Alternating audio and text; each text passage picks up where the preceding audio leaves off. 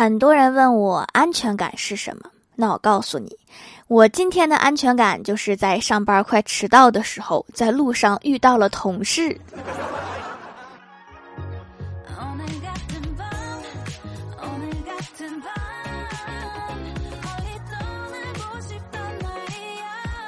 哈喽喜马拉雅的小伙伴们，这里是糗事播报周二特蒙版，我是你们萌豆萌豆的小薯条。小时候想要和爸妈一起去吃一次全家桶，可是我爸妈说那是垃圾食品。长大一点想要和男朋友一起去吃一次全家桶，可是我一直都没有男朋友。再后来有一天，我发现我自己一个人可以吃掉一个全家桶了，再也不需要别人帮忙啦。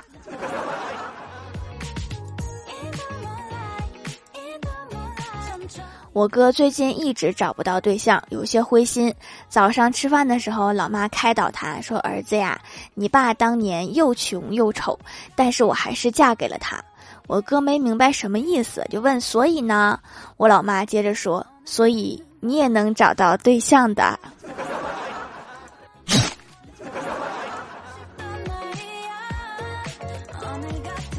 家里介绍一个相亲对象，相亲结束，男方送我去公交站，我俩一人骑一辆共享单车，他车子越骑越快，我不甘示弱，在后面拼命追赶，渐渐的我感觉有点力不从心，就问他：“你赶时间吗？如果有事儿，你可以先走。”男方说：“不赶时间呀，我看你拼命追我，我才咬牙加速的。”咋的？你怕我咬你呀？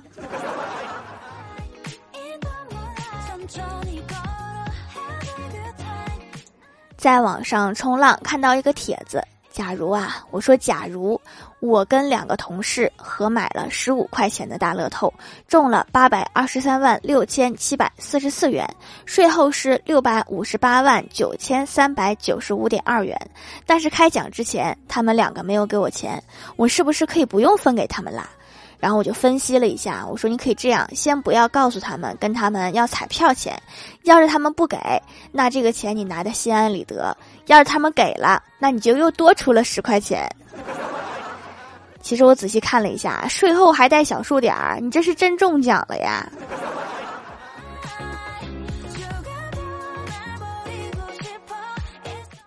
上周约欢喜出去逛街，到了约定的地点，迟迟不见欢喜过来，我就问他，我说：“姐子，你到哪儿啦？我都等你快一个小时了。”欢喜回复说：“不好意思啊，我迟到了，我眼睛出了点问题。”我赶紧问我说：“你眼睛咋了？”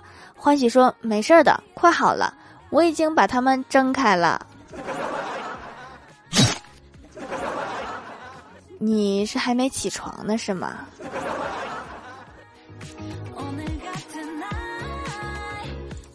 公司楼下有一家饭店不干了，看着他们紧闭的店门，突然想起去年夏天他们刚开业的时候，那次去他们饭店吃饭，一推门，一股热浪扑面而来。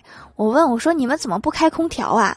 服务员说：“老板不让开，说费电。”我又问：“那你们把窗户开开呀，热死了。”服务员说：“老板说关上窗户，外头的人就会以为我们开空调了。”你这可太能算计了。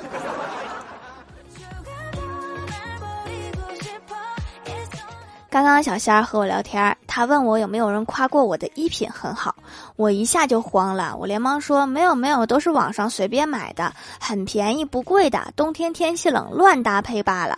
小仙儿错愕，停顿了几秒之后说：“我的意思是，没有人夸的话，以后可以去多学学穿搭。”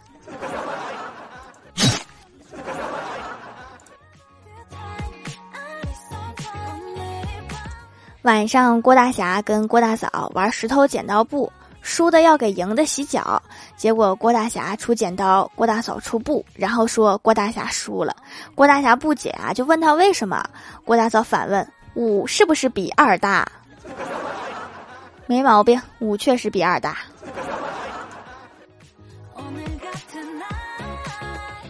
下了班逛超市，正巧遇到郭大侠带着郭小霞。郭大侠手里拿着一个清单，按上面写的，正一样一样往购物车里扔东西。郭小霞就乖乖在后面走着。我说：“郭小霞今天这么乖呀，居然不吵着要零食。”还没等郭大侠说话，郭小霞就说了：“我妈咪没给他多余的钱，他也没钱买。小小年纪就已经认清了郭大侠在家中的地位。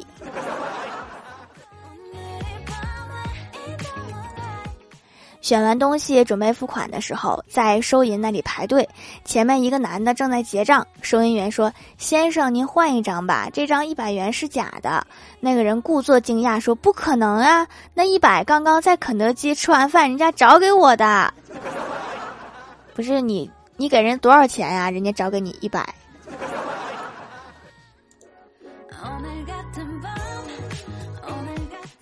记得我哥刚参加工作第二年，那一年第一次有媒人主动上门提亲，我哥不同意。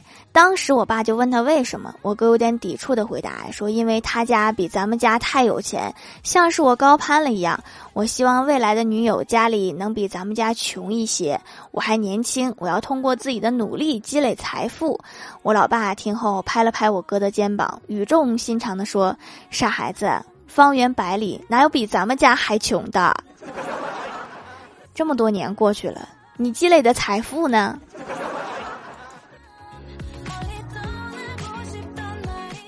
我的手机已经用了三年多，觉得跟不上潮流，于是向老妈请示想换一个。我老妈说要换就换个一步到位的。我一听很惊喜，这是要给我直接换个顶配的吗？谁知道我妈在后面又补了一句：直接给你换一个老人机。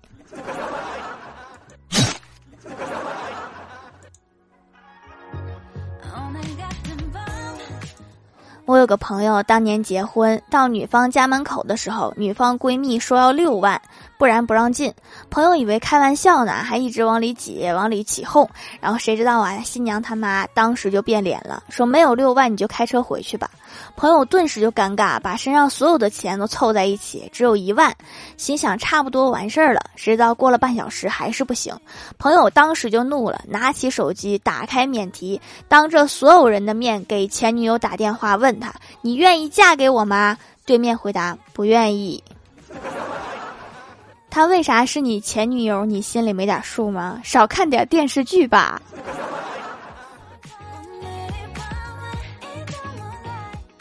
东北人有一种天然的亲近感。有一件我记忆犹新的事情，我跟欢喜一块儿去一家小韩料理店吃饭，吃完我去买单，老板是一个东北大妈，她热情地问我说：“天冷不冷？菜好不好吃？”我说：“好吃。”然后她告诉我一共一百三十七，给她一百四就行。我说好，直到我走出店门才反应过来，她是怎么做到非常自然的跟我要一百四的呢？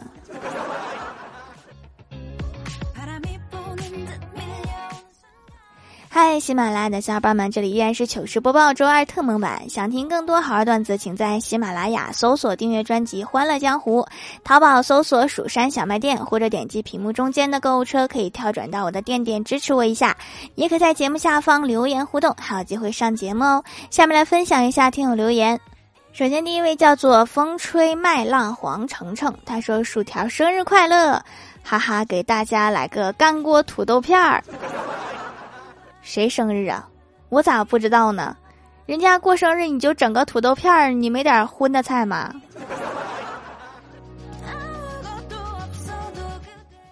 下一位叫做马卡巴卡，嗯，他说推荐一下我的歌单吧，鱼叹息、大鱼等等，不是那个后面那个等等，也是一首歌吗？我去听一下。下一位叫做一二三小时，他说：“条我们马上就要考试了，你懂的，又大又圆去皮的，期末了是吧？懂了。”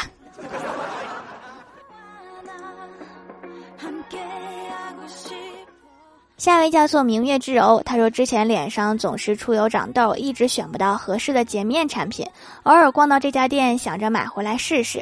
目前用的还不错，控油挺满意，痘痘也在减少，天然无香，量很足。店家还送了起泡碗，很不错哟。多有缘分哈！逛到这里，那就顺便来听听《欢乐江湖》吧。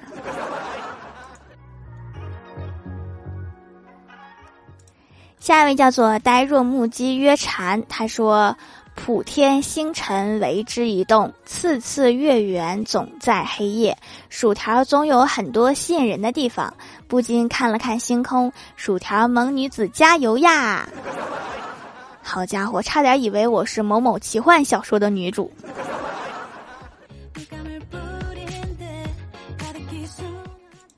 下一位叫做这个名字有引号，他说：“哎，昨天已经起过床了，为什么还要再起一次？盖楼盖楼，我要考试啦，记得举个蜀山特色土豆呀。”谁说不是呢？昨天刚上的班，今天还得去。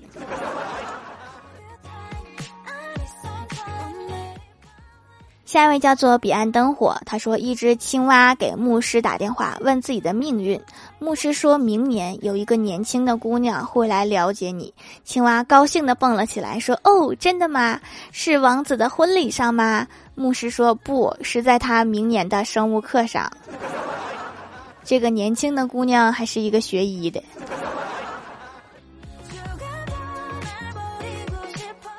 下一位叫做是灵儿呀，他说同桌的妈妈带他去做了排毒祛痘，我也想做，但是觉得好贵。想起小薯条手工皂都说效果好，就来买啦。祛痘效果还可以，用了一段时间，痘痘很多都熟化代谢出来了，配合收缩毛孔的洁面皂，现在皮肤逐渐变得好很多啦。咱蜀山弟子是喜马颜值天花板，不能被同桌比下去。那是对的哈，就咱们这颜值，你随便问问别人家哪个能比得上？下一位叫做南九木千落，他说有脑子我不用，我就傻着，哎，就是玩儿，任性啊。下一位叫做 Hello 蔚然烟火，他说说不定睡觉才是人类真正的活动状态，而我们清醒只是为了收集做梦用的素材，有道理呀。下一位叫做清风明月，他说：“人大多数时候都是会变的。小时候讨厌苦味儿，长大了每天灌两杯咖啡；小时候内向怕生，长大了能在一千人演讲厅侃侃而谈，侃侃而谈。小时候讨厌粉红色，长大了恨不得件件都是粉红色。但是小时候在等霍格沃茨的通知书，长大了依然在等。冬天猫头鹰是不是不上班啊？”下面来公布一下上周七四五级沙发是余生不生吃鱼盖楼的有马卡巴卡恩、地灵喵、Hello 微燃烟火、彼岸灯火、菊溪、元清堂、H R H L G N、宁小萌不萌呀、超可爱的 baby、全 C G J U G T、问天之神，感谢各位的支持！欢乐江湖专辑福利不断，宠爱不断，专辑订阅到二十八万送十份会员季卡，随手点个订阅就可能中奖哦。好了，本期节目就到这里了。喜欢我的朋友可以点击屏幕中间的购物车支持我一下。以上就是本期节目全部内容，感谢各位的收听，我们下期节目再见，拜拜。